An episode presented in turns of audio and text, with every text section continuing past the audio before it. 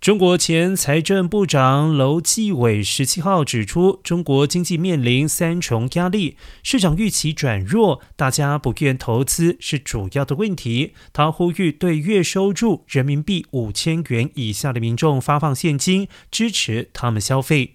若实施该政策，将会有十二点七亿人受益。